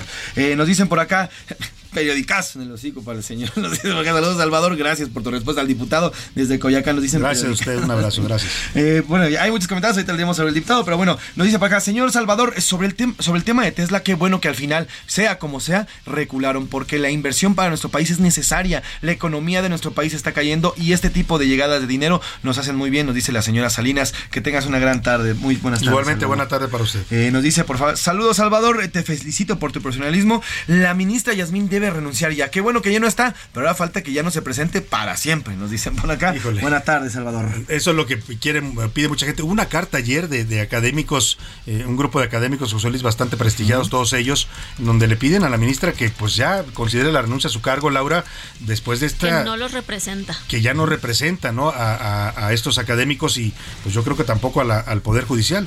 Exactamente, sí, es eh, tanto, tanto nacionales como extranjeros, sí. especialistas que publicaron esta nota, este, este desplegado carta, sí. el lunes, en donde le hacen un llamado a la ministra. Sí, es bastante fuerte el desplegado, ¿eh? por las personalidades que firman y por lo que le dicen, pues a que, que considere ya su renuncia, pues porque lo único que está haciendo no solo es dañarse ella personalmente, sino, Sino al ya Poder Judicial. al Poder Judicial de la Federación y también pues a los académicos, Laura, porque cuando tú presumes que eres doctor en algo es porque ya cursaste esos estudios y tienes la capacidad de decirlo, pero aquí lo que se está exhibiendo pues es plagio, pues, ¿no?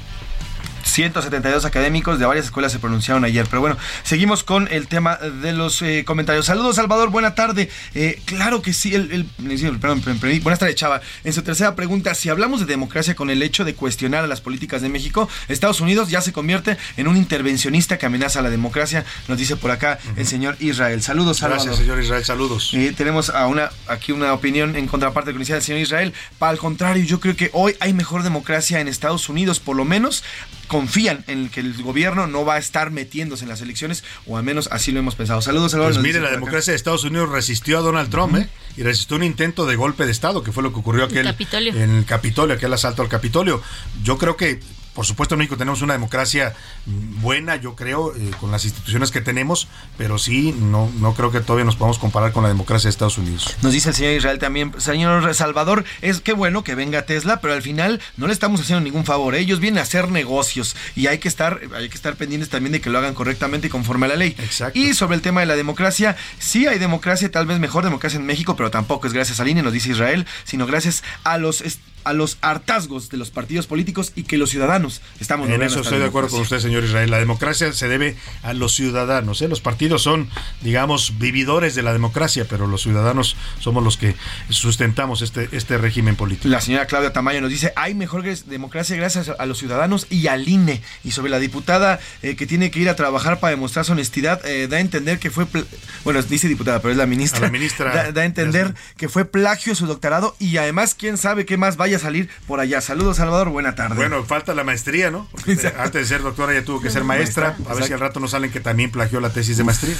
Eh, buenas tardes, Salvador. Con todo el tema que están moviendo a nivel político, es importante mantenernos cerca de la democracia. ¿Qué es lo que está pasando? Porque esto, más allá de los cambios a corto plazo, son a largo plazo y nos podrían afectar al país. Creo que hoy México tiene mejor democracia que Estados Unidos. Sin embargo, sí está en peligro. Nos dicen por acá. Gracias por su comentario. Es un buen Gracias. Vamos a la comunidad tuitera. ¿Qué dicen en arroba ese García Soto? Laura.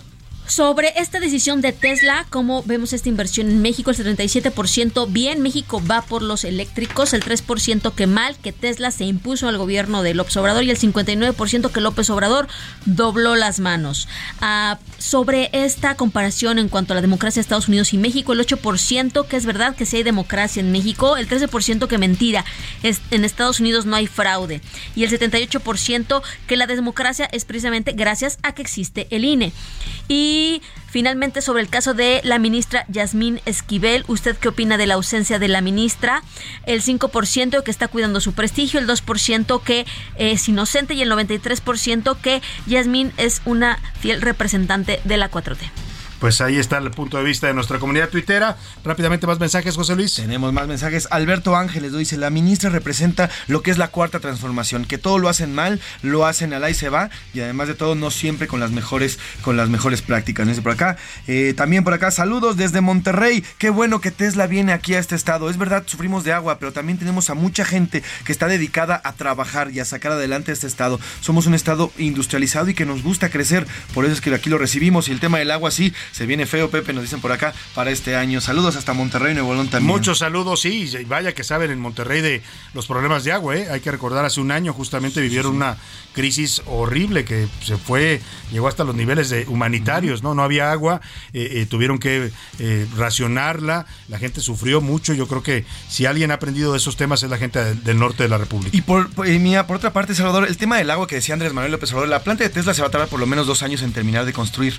Y te acuerdas que el año pasado tuvimos la oportunidad de conocer esta presa del Cuchillo, que va a ser el principal contenedor y abastecedor de agua allá en Nuevo León y que sería como la especie de respuesta. Bueno, pues justamente se terminaría más o menos en los tiempos la fábrica allá en Tesla junto con la presa que están terminando allá en Nuevo León, así que sería un buen escape y una buena solución en el estado. Eh, también nos dicen por acá, Salvador, buenas tardes. Sobre el tema de la ministra, pues yo creo que ya comienza a entender que no, que su lugar no es la Suprema Corte, sino debería estar estudiando y rehaciendo sus tesis para que después regrese con tesis verdaderas. Saludos, Salvador, que tengas muy buena tarde. Buena tarde también para usted. Eh, nos dice por acá, saludos, señor Salvador. Bueno, pues eh, sobre el tema del diputado, al final, él es el que no conoce y él es el que tiene que defender a alguien como Alito. Usted, Salvador, está haciendo su trabajo de informarnos como debe ser. Saludos, Salvador. Y que defienda tarde. a su dirigente, yo no tengo problema. ¿eh? Aquí hemos conversado en varias ocasiones con Alejandro Moreno, tengo una mm, relación profesional con él y respetamos su punto de vista. Yo no estoy en contra de lo que decía el diputado. Lo que no me pareció es que me empezaras a calificar a mí diciendo tú le estás mintiendo a la gente, cuando yo lo único que hice fue dar una interpretación que por lo demás es lo que traen hoy todos los medios. Si él tiene otra interpretación y él dice que lo que salió ayer no es una invalidación, bueno, que la explique y que la dé al aire, pero eso no lo autoriza a descalificarme a mí por tener también otra interpretación, ¿no? Eso es lo que no, no le acepto al diputado. Eh, nos dice también por acá, Salvador, buenas tardes, sobre el tema de la ministra. Eh, primero tiene que solventar el tema de las dos tesis, porque al final es un tema de ética y después, bueno, pues resolver si dentro de la Suprema Corte la quieren o no la quieren. Saludos, Salvador, que tengas buena tarde. Eh, nos dice también por acá, mándala al, a este diputado que simplemente no tiene ni idea y lo único que hace es hablar por hablar. ¿eh? Ojo, y importante decir que cuando yo lo despedí, no lo despedí porque ya no quisiera hablar con él. ¿eh?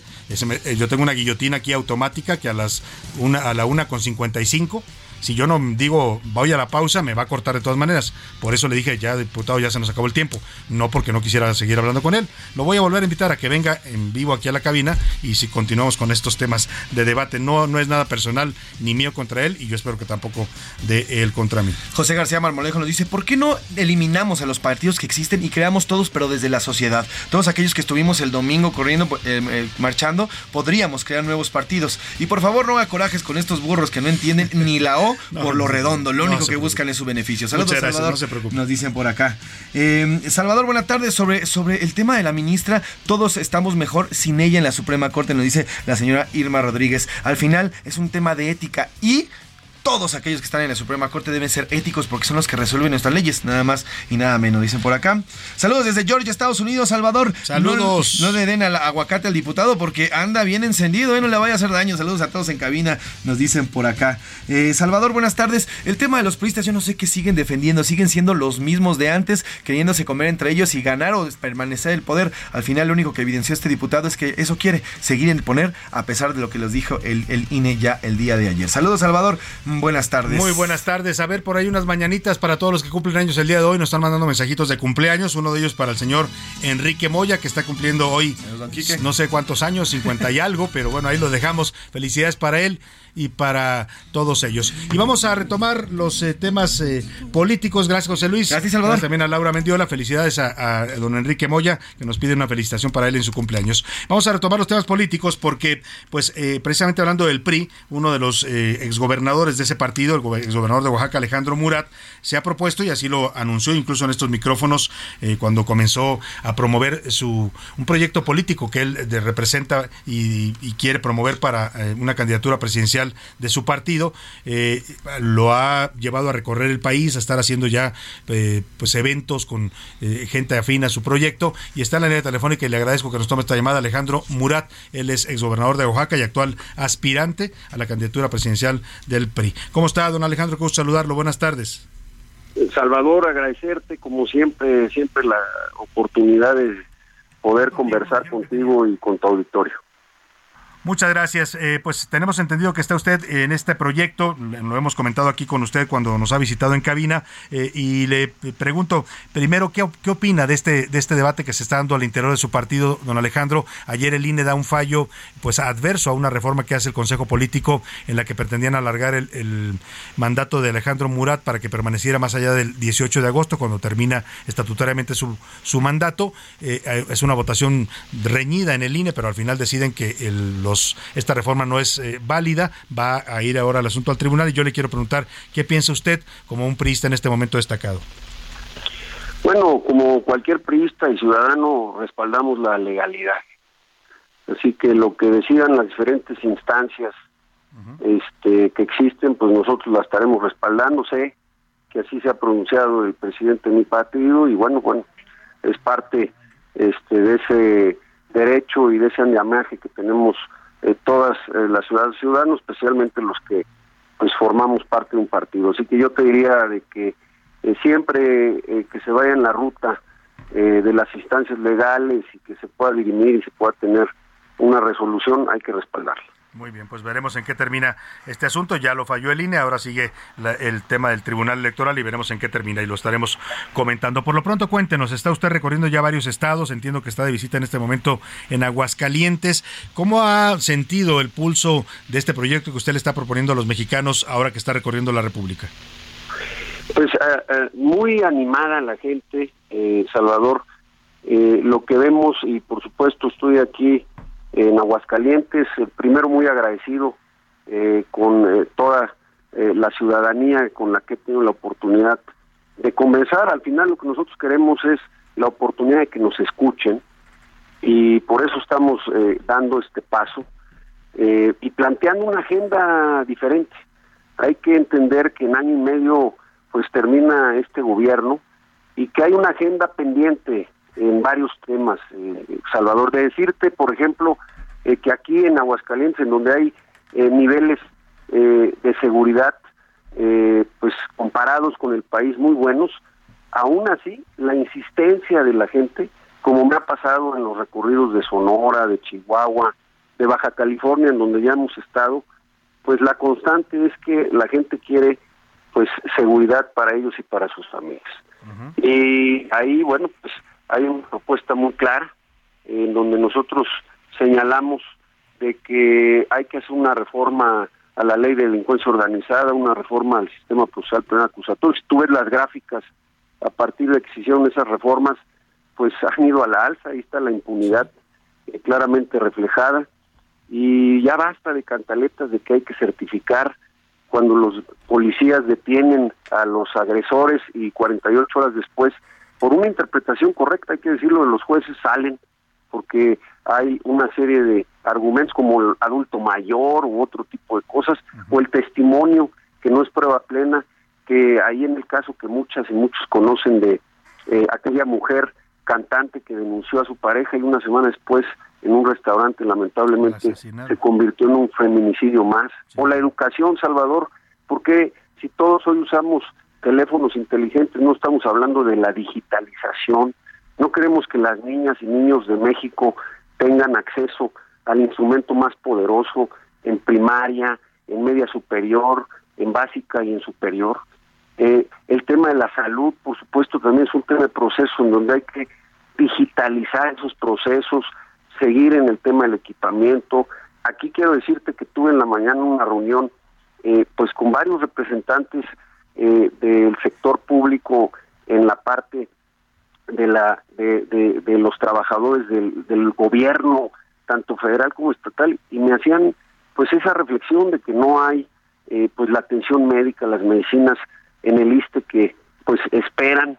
Entonces hay una agenda muy amplia eh, Salvador en donde tenemos que trabajar eh, el nearshoring está de moda hoy a nivel eh, pues nacional qué bueno que sea así pero en Juárez, por ejemplo, me decían, oye, pues muy bien que hagan eso, pero no hay energía, porque no se han generado pues los megawatts que se necesitan. Que era parte del, debate con esta planta de Tesla, ¿no? Si, si había o no la capacidad para absorber una planta como esta.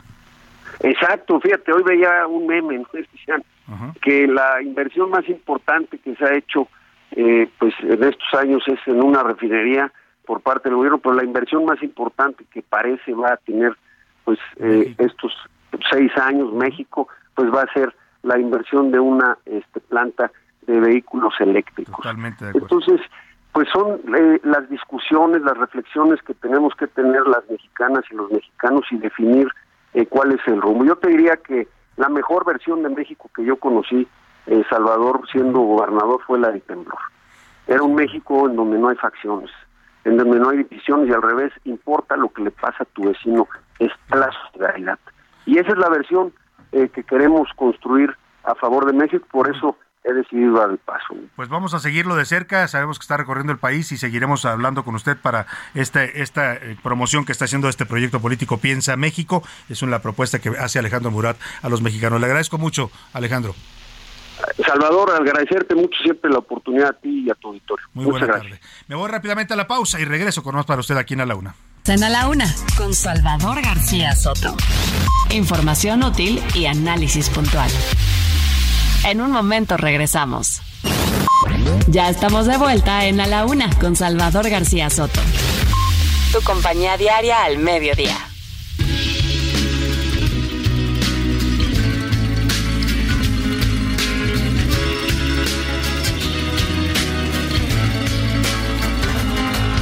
Policía te está extorsionando. Pero ellos viven de lo que tú estás pagando. Y si te tratan como a un delincuente, no es tu culpa. Dale gracias al regente, hay que arrancar el problema de raíz. Y cambiar al gobierno de nuestro país, a la gente que está en la burocracia, a esa gente que le gustan las migajas, yo por eso me quejo y me quejo. Porque aquí es donde vivo y yo ya no soy un pendejo que no guachas los puestos del gobierno. Hay personas que se están enriqueciendo. Gente que vive en la pobreza. Nadie hace nada porque nadie le interesa. La gente de arriba te detesta. Hay más gente que quiere que caigan sus cabezas y le das más poder al poder. Más duro te van a venir a coger. Porque fuimos potencia mundial. Somos pobres, nos manejan mal. Dame, dame, dame, dame todo el power para que te demos en la madre. Gimme, gimme, gimme, I. Dame, dame, dame, dame todo el de la tarde con 31 minutos. ¿Y qué canción esta de Molotov? ¿eh? 1997, Give Me the Power o Dame el Poder. Pasan los años y este tema pues se sigue escuchando vigente lamentablemente, ¿eh? porque lo hicieron ellos en un contexto político bastante claro, la época todavía de la última etapa de el- la dictadura perfecta del PRI. Y era una canción que decían muchos, pues cuestionaba a este sistema y que influyó. Ahí hubo análisis en la elección del año 2000 que decían que este, este tipo de canciones influyeron para que la gente se decidiera a un cambio, que en su, en su momento lo representaba Vicente Fox, después de sabríamos que no era tanto cambio, pero bueno, eh, en 2018 vuelve la gente a esperanzarse en otro cambio, hoy está López Obrador en el poder y usted dígame si esta canción le parece que ya cumplió su cometido o sigue siendo vigente. Es Molotov, 1997, dame el poder, con todo y las palabras que en su época censuraban en la radio. todo el power para que te demos en la madre. Gimme, gimme, gimme, gimme todo el poder, so I can come around to joder. A la una. Con Salvador García Soto. El ojo público. En A la Una tenemos la visión de los temas que te interesan en voz de personajes de la academia, la política y la sociedad. Hoy escuchamos a Maite Azuela en Romper la Confusión. El ojo público. Buenas tardes, Salvador. Saludos a ti y a nuestro auditorio como todos los martes. Hoy arranco mi participación con una pregunta para la reflexión. ¿Cuántas tesis más deben de ser descubiertas con plagio para que la ministra Yasmín Esquivel renuncie a su cargo? Que el periódico El País diera a conocer que la tesis de doctorado de la ministra está plagiada, considero que ya no le corresponde a las instituciones educativas, penales o administrativas dar un veredicto como lo había pedido el presidente López Obrador. Desde el punto de vista académico, sin duda debemos condenar el plagio en documentos tan importantes como la tesis. Pero el caso de la ministra Esquivel va más allá que hablar de rigor académico. La Universidad de Anáhuac bien lo dijo la semana pasada. Aunque haya plagio, yo no puedo hacer nada porque ya prescribió. La Fiscalía de la Ciudad de México hace un par de meses dijo que no había plagio. La UNAM intentó aventar la bola a la SEP, pero el presidente en una jugada política se la regresó. Si esperamos saber quién es el órgano competente o si hay que investigar a profundidad algo que es un hecho notorio, Yasmín Esquivel nunca dejará el puesto. Entonces, dejemos al lado el rigor académico o el rigor de las investigaciones y hablemos del deber moral de quienes ocupan cargos de alto nivel e importancia que pues le deben dar la cara a la ciudadanía. Este es el caso de la ministra Esquivel. Sin esperar a que haya una resolución, ella debe entender que ser ministro de la Corte requiere un papel ejemplar y pues en el que sin lugar a dudas el actual moral de sus integrantes debe ser el centro de trabajo. Las dos tesis plagiadas, más que rigor académico, dejan en evidencia el actuar, eh, pues, ¿qué puedo decir sin usar un eufemismo? Eh, poco adecuado o poco consistente apegado a la ley. Y pues claramente la ministra está dispuesta a hacer trampa. Para saber eso no necesitamos ni que la NAWAC, ni que la UNAM, ni que la SEP le vayan a decir a la ministra que sí es culpable. El deber moral de ella es reconocer que cometió errores, dejar su cargo y con ello limpiar su imagen, pero sobre todo la de la Suprema Corte de Justicia de la Nación. A la una. Con Salvador García Soto.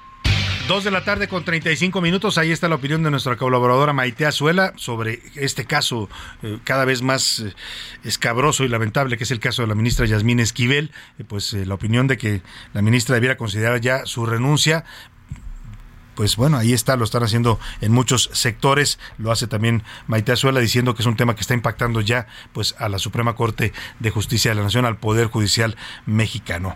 Ahí dejamos el asunto y vámonos rápidamente a esta historia que desde ayer le prometimos y se la voy a contar hoy. En junio de 2022, Héctor Alejandro Cabrera, un científico mexicano oriundo del Istmo de Oaxaca, fue sentenciado a cuatro años de prisión en los Estados Unidos.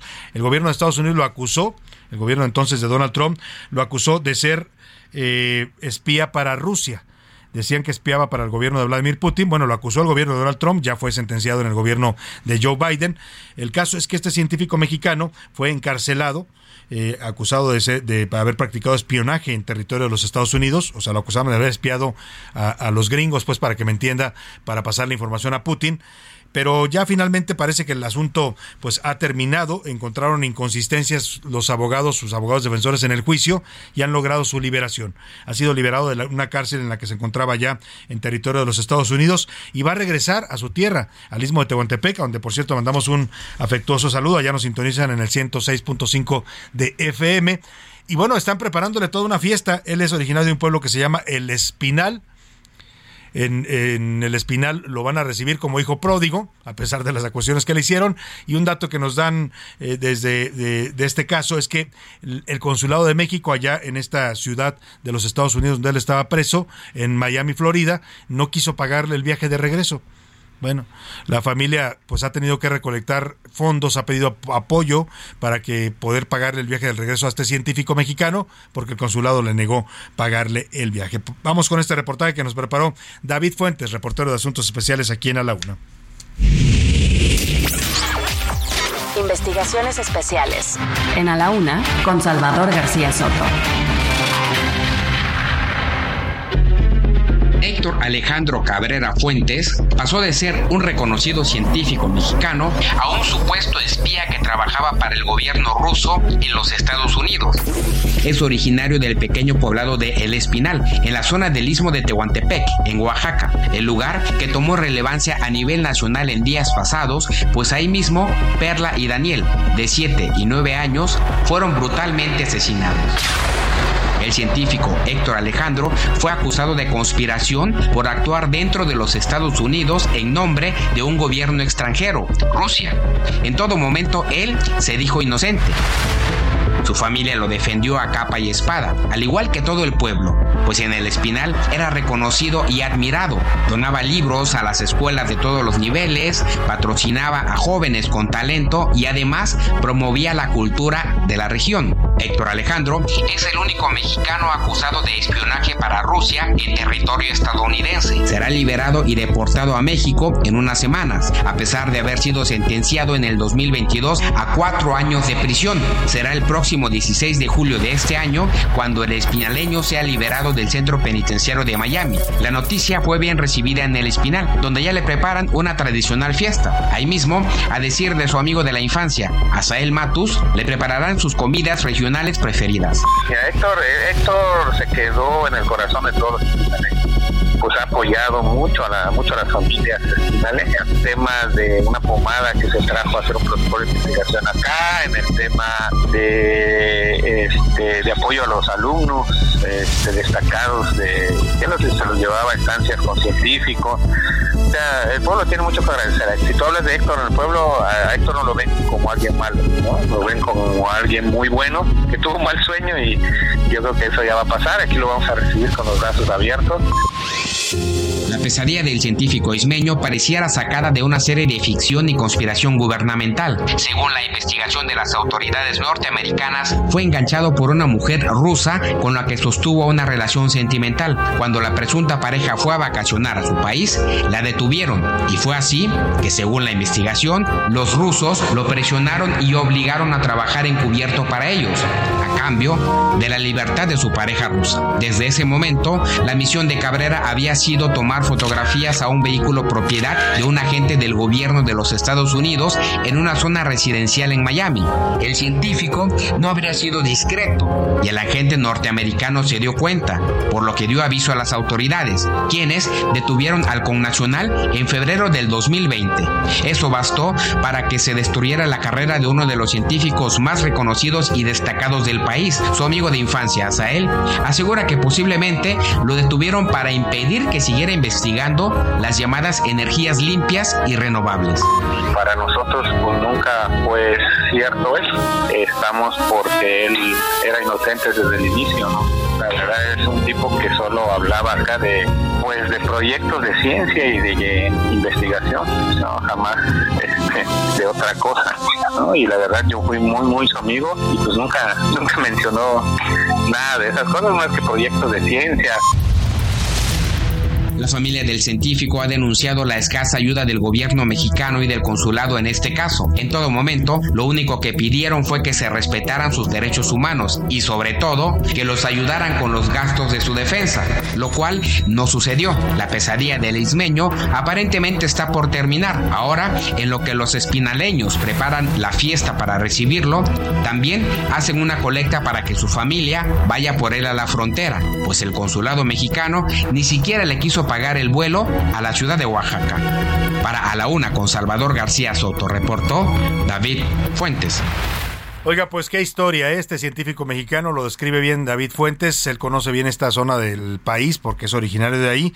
Y lo que dice, pues era un hombre muy querido por la comunidad ismeña ahí en el Espinal. Era un hombre que, que, ayudaba jóvenes, que los motivaba a estudiar, eh, que les regalaba libros.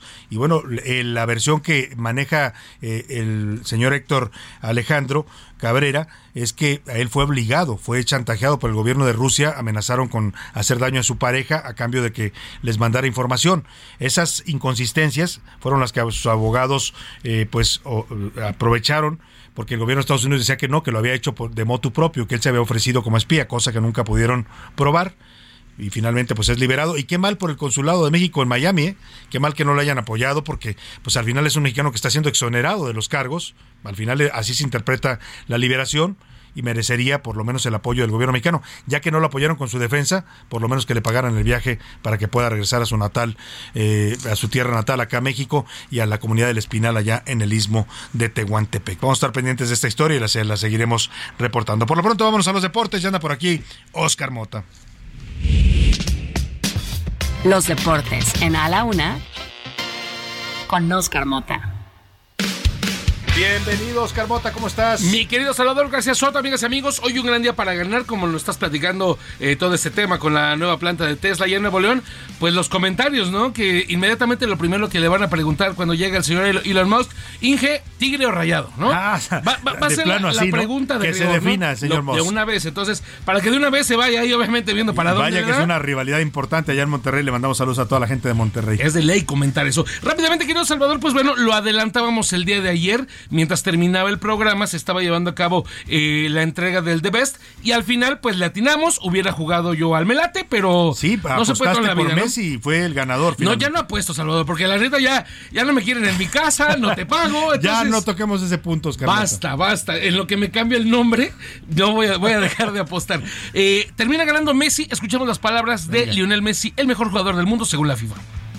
Y bueno, por último quiero agradecer obviamente a, mi familia, a la gente de Argentina por haber vivido de la manera que vivimos ese mes tan, tan especial, tan hermoso y que va, va a quedar de por vida en, los recuerdos nuestros.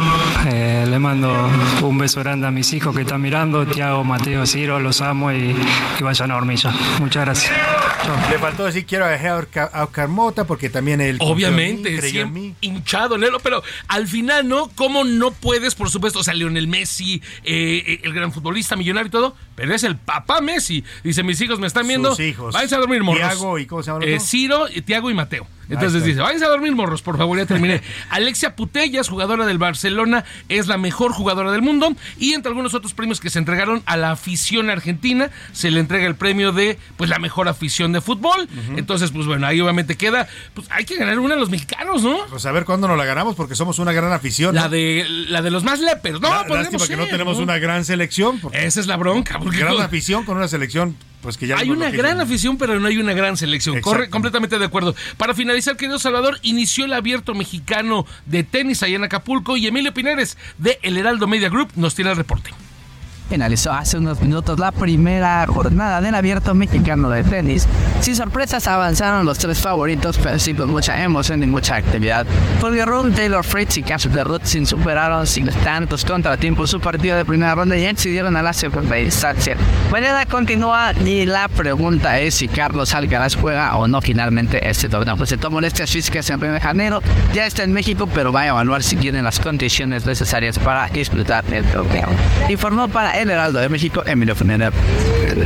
Muchísimas gracias a Emilio y básicamente, y se termina confirmando Carlos Alcaraz, la nueva gran joya del tenis internacional, 20 años, originario de España. Sí estará jugando, querido Salvador, hoy a las 7 de la noche. Ya está en desarrollo el abierto mexicano de tenis. Pues vaya, y con figuras importantes, Por este supuesto. español que hoy es la revelación en el mundo del tenis. Y en un estadio nuevo que se estrenó el año pasado. Entonces, si pueden ir, vayan. Y si me pueden llevar, llévenme, Mejor, por si pueden invitar a Oscar Mota, por favor. De una vez. Se suma. Gracias, Oscar Mota. Vámonos a otros temas importantes. A la una, con Salvador García Soto. Oiga, el día de hoy, el día de hoy un grupo de eh, padres y madres de familia de la Alianza Nacional de Padres de Familia, eh, también la Alianza Mujeres de México y Mujeres al Frente, además de Mujeres de Iniciativa y el Frente Nacional por la Familia, marcharon este mediodía rumbo a la Cámara de Diputados al Palacio Legislativo de San Lázaro para oponerse a una reforma constitucional de igualdad sustantiva. Es un proyecto que dicen estas agrupaciones que Morena está impulsando para modificar algunos conceptos de la familia y sobre todo las identidades de género en la ley. Eh, se habla de desaparecer términos como niños y niñas eh, para hablar de personas. En fin, hay una serie de propuestas que, con la que ellas no están de acuerdo y vamos a platicar sobre este tema. Tengo el gusto de saludar en la línea telefónica a Ángeles Bravo, y es vocera del Frente Nacional por la Familia. ¿Cómo está Ángeles? Qué gusto saludarla. Buenas tardes. Hola, buenas tardes. Muchas gracias. Pues aquí saliendo efectivamente de esta manifestación. ¿Qué motiva esta protesta? ¿Qué es lo que ustedes ven mal en esta eh, iniciativa constitucional de igualdad sustantiva? Pues es muy interesante. Es una iniciativa que sí efectivamente se llama de igualdad sustantiva, pero que pretende eh, remover o modificar más de 17 artículos de la Constitución. Muchos de ellos cambiando, parece que aparentemente de forma muy inocente, palabras y que cambiando todo lo que, cada vez que diga mujer, diga persona, ¿no? Y entonces, bueno, ahí empieza el primero de los problemas porque pues, estamos pues en desacuerdo de que las mujeres vayan desapareciendo de la de la legislación y que poco a poco todo lo que tenga que ver con mujer vaya diluyéndose y pues lleguemos y nos alcancemos a lo que estamos llamando el borrado de las mujeres. O sea, ¿usted cree que por eliminar la palabra se les desaparece o lo que se está buscando es una equidad de género? Porque también hablar de personas pues evita estas, eh, estas inequidades que han existido históricamente entre hombres y mujeres. Y lo que pasa es que con eso vamos a llegar a algunos excesos, por ejemplo, eliminar la palabra madre y padre para nada más hablar de eh, personas, ¿no? Que ejercen la patria potestad, eliminar la palabra mujer para hablar de personas menstruantes, eliminar la palabra madre para decir persona gestante. Entonces, todas estas cosas que tienen un trasfondo ideológico, de alguna manera están diluyendo el papel, la función y el valor que tiene la mujer, sustituyéndola por lo que ellos creen que deben ser las identidades sexuales. Claro. Ahora, hay una parte donde ustedes cuestionan también, por ejemplo, que se deje de hablar de niñas o niños en, en, este, en estas reformas. Es correcto, sí. pretenden desaparecer todo tipo de cosa que suene a hombre mujer. Entonces ahora, pues se quiere decir las infancias, ¿no? Eh, esto es muy grave porque juntado con lo que estamos viendo en la Cámara del Estado, perdón, de la Ciudad de México, se está tratando de hacer una reforma para permitir el cambio de sexo y el cambio de género a los niños. Entonces se empieza por una transformación del lenguaje para poco a poco ir normalizando realidades tan graves como puede ser eso, ¿no? La amputación de miembros sanos en niños o la hormonización de niños o niñas, pues haciendo pretender que eh, esta disforia que puede sentir un niño que es totalmente movible, porque un niño pues está en la construcción de su propia identidad, pues se convierta en una ley que además conllevaría también a modificación de códigos penales que llevaría a la criminalización de los padres de familia, como de hecho ya es un hecho en, en el Estado de México. Ya existe una ley que criminaliza a los padres de familia que le den atención a sus hijos que sienten pues un eh, conflicto en su identidad de género. Entonces, quitar patria potestad de los padres de familia, pero sí hormonizar o amputar a menor de edad. Estas son las cosas que se prevén porque ya son posibles. Eh, por ejemplo, en el caso de la del Estado de México, pues lo que se prohíbe es darle acompañamiento y asesoría al niño. Eh, en la Ciudad de México se está discutiendo, pues efectivamente hacer eh, temas médicos en contra de los menores, ¿no? Pues cuando, por ejemplo, a las mujeres cuando han sufrido un cáncer de seno o así, pues no se le permite, no la ley no contempla ponerle cirugías plásticas para ayudarles en torno a todo lo que han sufrido por la extracción de un seno enfermo, pues eso no se permite, pero sí se permite en cambio o se está pretendiendo pues cambiar eh, ese tipo de cirugías para los niños y las niñas. Pues vamos a estar pendientes de esta, de esta movilización que ustedes hacen y de sus posiciones en estos temas. La, invitaría también a que tuviéramos un debate con la otra parte, que es la parte que defiende estos derechos en la infancia y en los niños. Vamos a escuchar las dos posiciones, si le parece, y estamos atentos al tema. Pues muchas gracias. y nosotros también estamos aquí sin distraernos de estos temas que son muy importantes y que se meten sin avisarle a la ciudadanía, sino simplemente por lo oscurito. Lo vamos a la, buscaremos Ángeles para debatir estos temas que son sin duda un tema que impacta eh, pues a la vida de, las familias mexicanas. Muchas gracias. Muchas gracias. Muy buena tarde. Vamos a escuchar la otra parte. Se nos está cortando un poco el tiempo y si no, mañana retomaremos este tema con Tania Morales. Ella es eh, eh, presidenta de una asociación llamada Infancia Trans que promueve justamente la asesoría, el apoyo a niñas, niños y adolescentes trans para que puedan eh, someterse ya sea a cambios de, género o de sexo hasta que pues puedan realizar esto de manera adecuada y asesorados legal y médica y psicológicamente. Tania, ¿cómo estás? Qué gusto saludarte. Buenas tardes. Igualmente, Salvador, muchas gracias por, por la otra opción. Eh, eh, la verdad es que se nos está apretando un poco el tiempo, Tania, pero te ofrezco que retomemos la conversación mañana porque tenemos una guillotina que nos corta, pero quiero escuchar tu punto de vista sobre lo que decía Ángeles Bravo de estas asociaciones de padres de familia. Ellos se oponen a estas iniciativas como la del Congreso de la Ciudad de México y a la también la que se está llevando a cabo en la Cámara de Diputados. Eh, bueno, el, el bueno, la, la cuestión es que sus iniciativas están eh, promoviendo unos discursos que son falsos. En la Ciudad de México y en el país nadie opera a ninguna niña, niño o adolescente. y, eh, y algo importantísimo es decir que cada vez que salen con estos discursos, pues generan desinformación y las personas que solo se quedan con esa información eh, pues la replican. Y bueno, me parece muy importante decir que las eh, iniciativas que están presentando no tienen viabilidad constitucional. Por supuesto que el buscar que se respeten los derechos de las personas trans no es borrar a las mujeres. Yo soy una mujer cisgénero a mí nadie me borra, solo estamos buscando la ampliación de los derechos. Claro, en el caso de niñas, niños, lo dices tú claramente, no hay operaciones para niñas y niños, no se les, ni se les lleva, eh, ni se les orienta hacia, esa, hacia ese cambio hasta que no tengan la mayoría de edad. Por supuesto, que no se les orienta para allá, pero eh, además de eso, algo muy importante que queremos platicar es que las familias que tenemos hijas, hijos, hijas trans, eh, lo que buscamos es que también se rompan, se rompan estos estereotipos. Es decir, tenemos niñas trans que no necesariamente tienen que eh, vivirse como princesas y tenemos niños trans que no necesitamos que repliquen eh, las historias machistas, ¿no? Claro. Entonces, eh, somos una población que estamos buscando justamente que se cuestionen todos estos estereotipos y no queremos que vayan por la misma vía.